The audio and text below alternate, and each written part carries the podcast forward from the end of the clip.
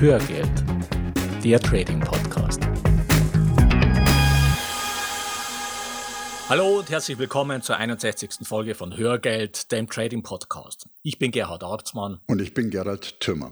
Und wir freuen uns, dass du heute mit an Bord bist. Vielleicht gehörst du ja auch zu denjenigen, die mit Wirecard hohe Verluste gemacht mhm. haben und jetzt noch ihre Wunden lecken.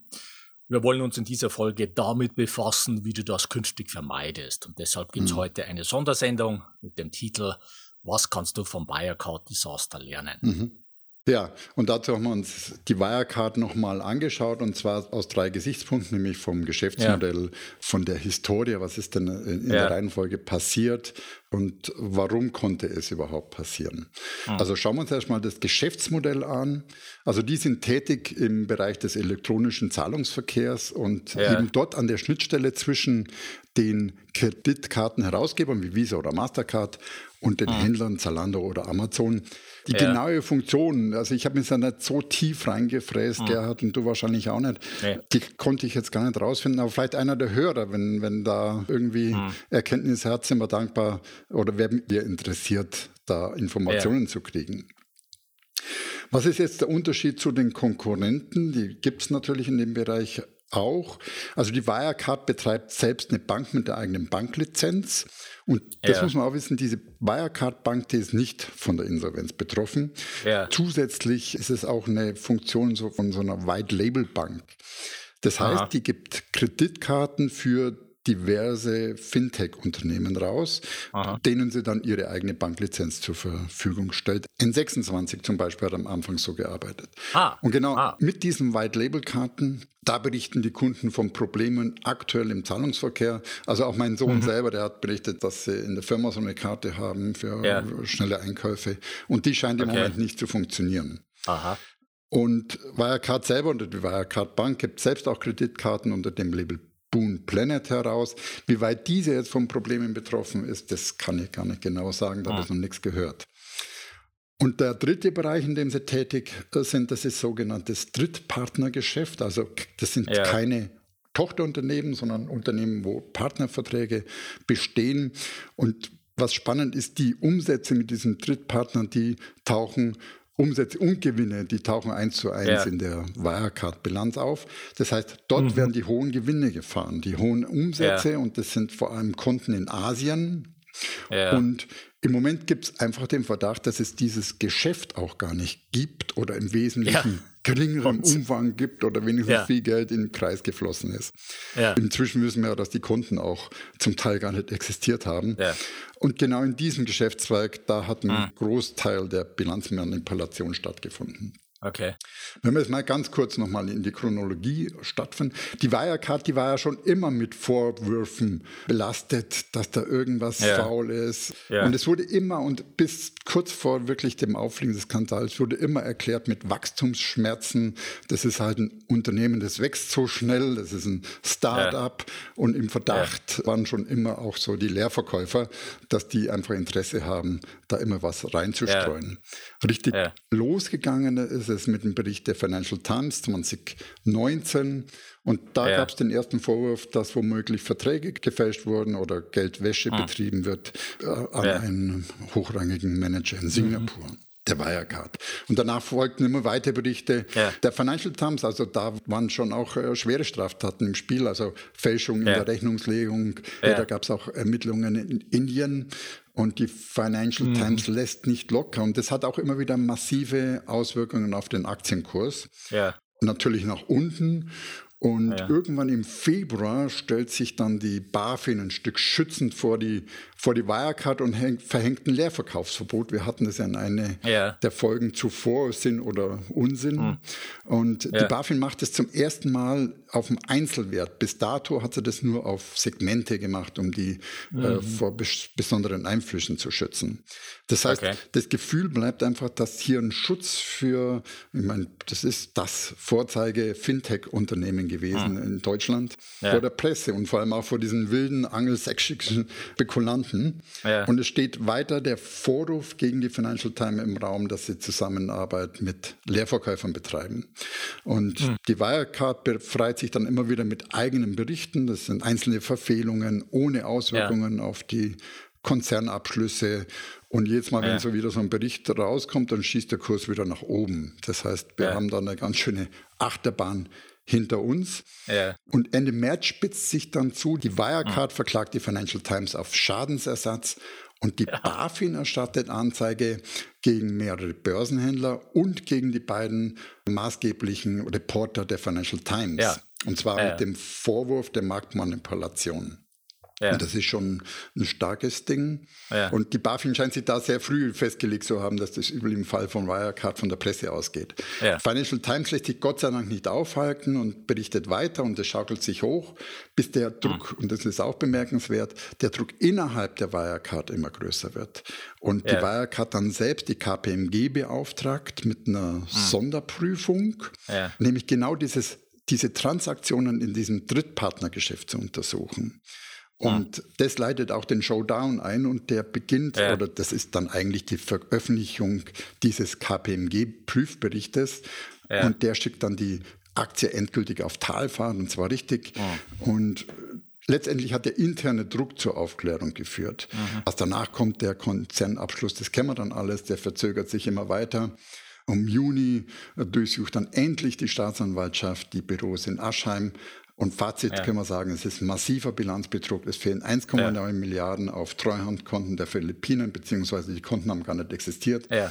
Die Insolvenz ist inzwischen beantragt mit einer Wahnsinnsgeschwindigkeit. Das kommt auch ein Stück daher, dass die Wirecard eigentlich keine eigenen Assets hat, außer ein paar Lizenzen. Ja. Genau, der Vorstandsvorsitzende Braun war in U-Haft.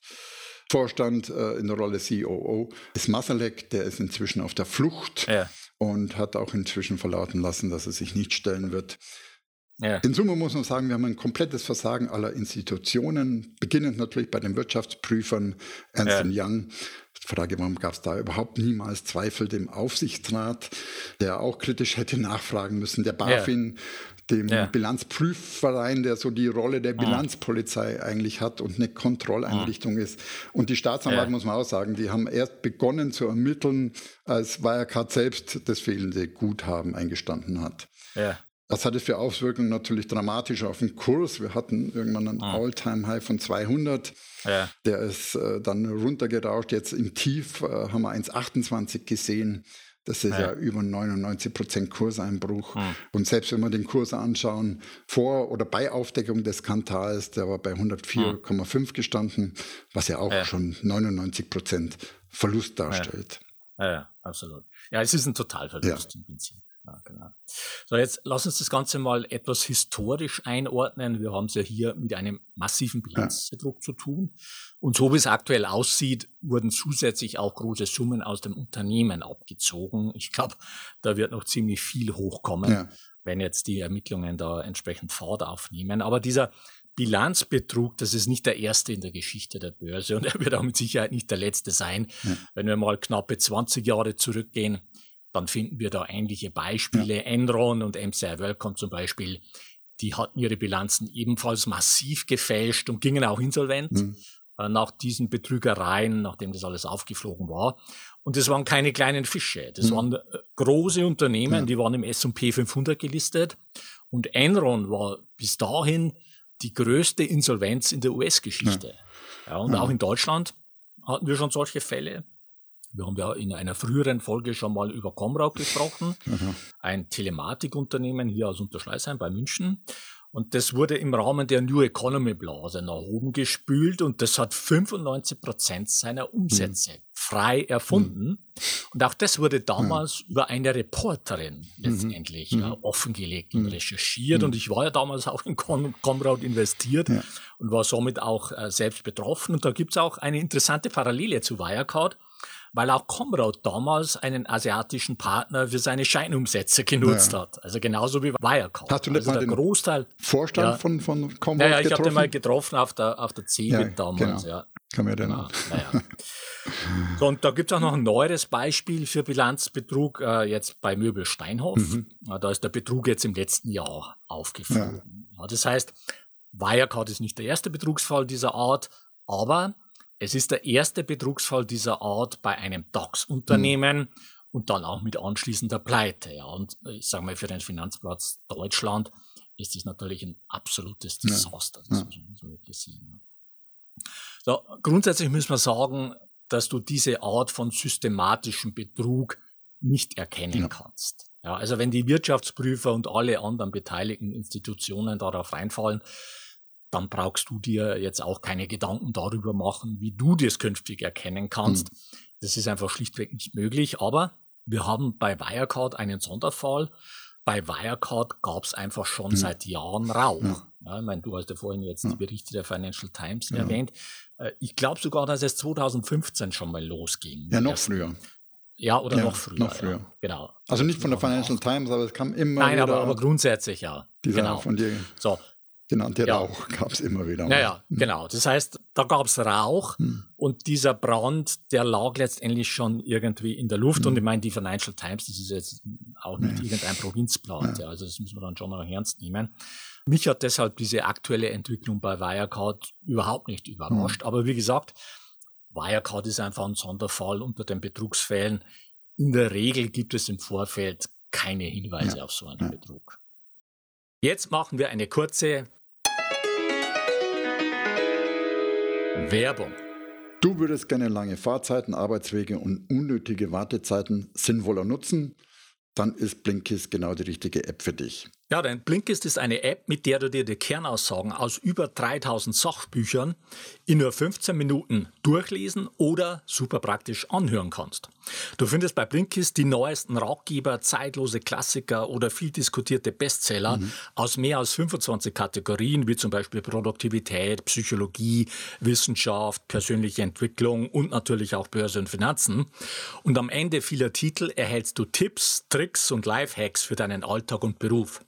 Und ich habe mal die Woche Blinks von einem ja. Buch reingezogen, nämlich von Dr. Daniel Stelter. Aha. Der Buchtitel ist Das Märchen vom reichen Land.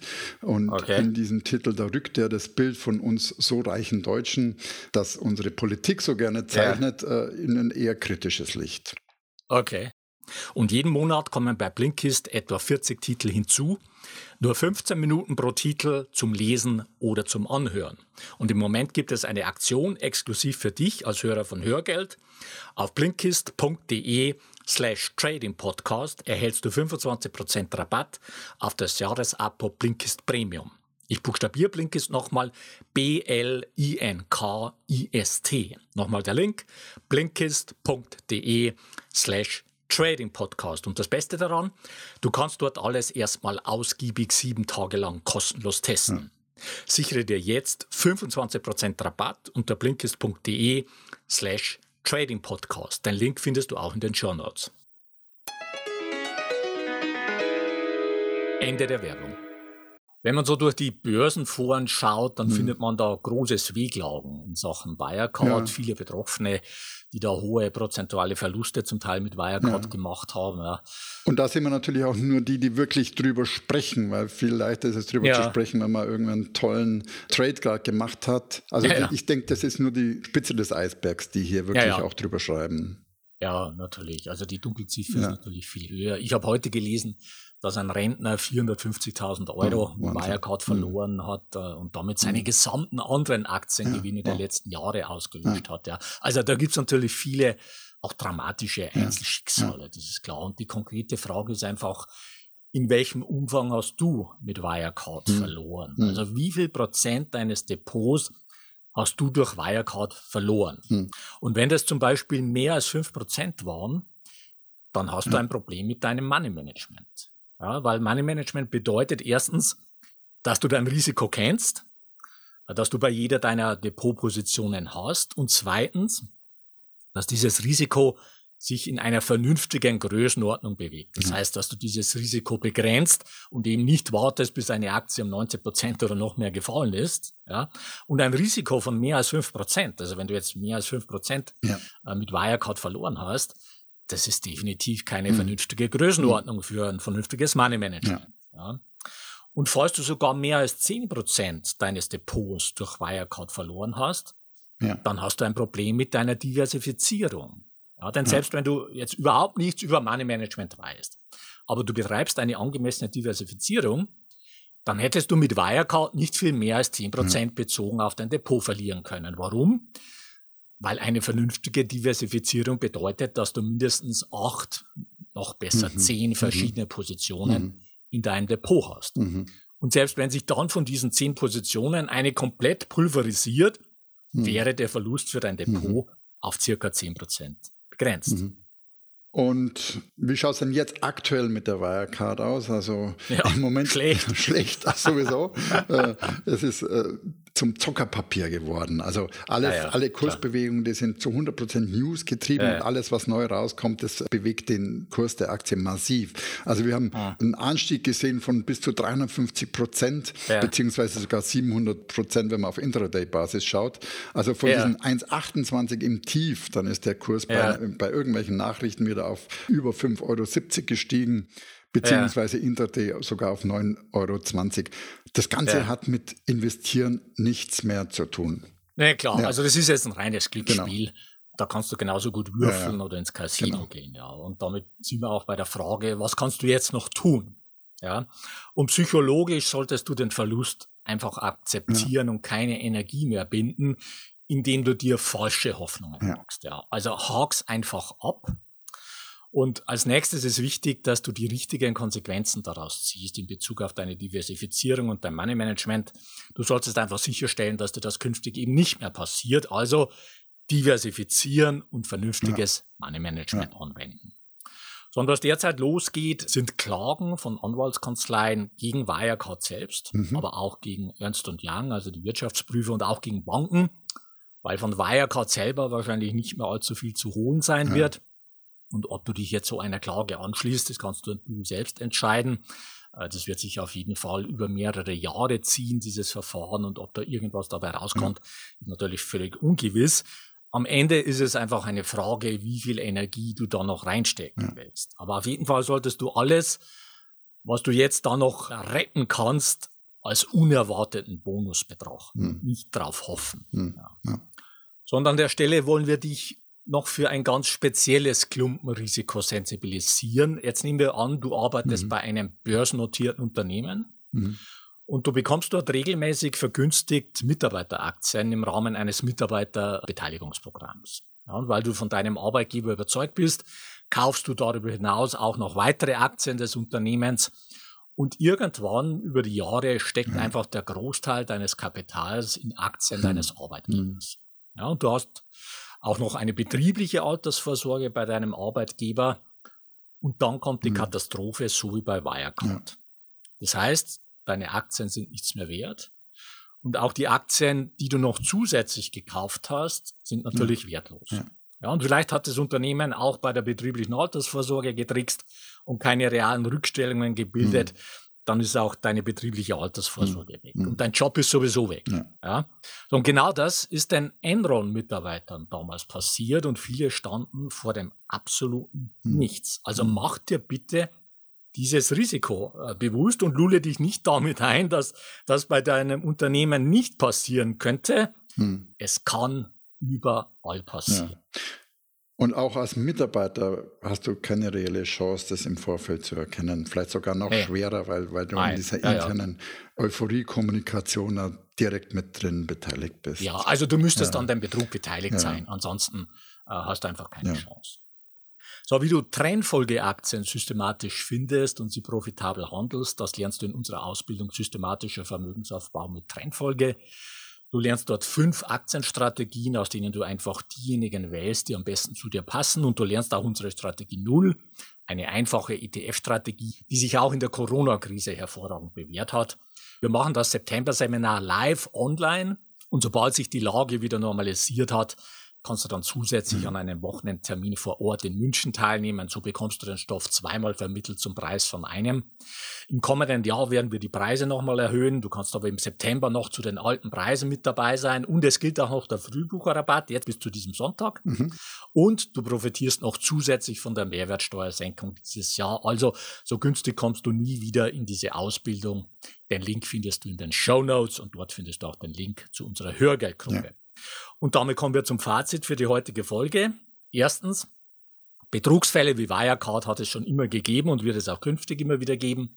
Zweitens, in der Regel kannst du einen Betrugsfall nicht im Vorfeld erkennen.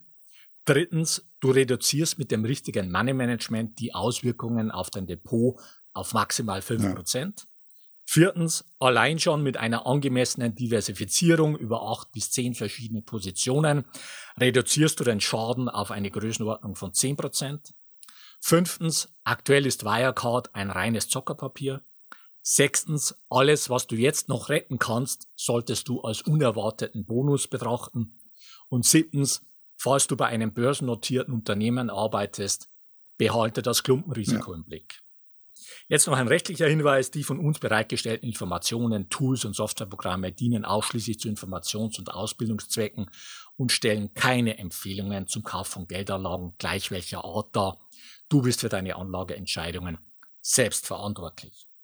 So viel für heute. Die Shownotes zur heutigen Sendung mit ergänzenden Charts und Links findest du unter hörgeld.com slash 091.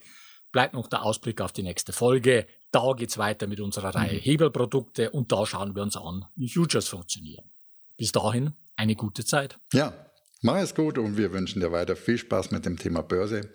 Und wir laden dich ein, auf diesem Weg die Verantwortung für deine Vermögensanlage selbst in die Hand zu nehmen. Die Geschichte geht weiter.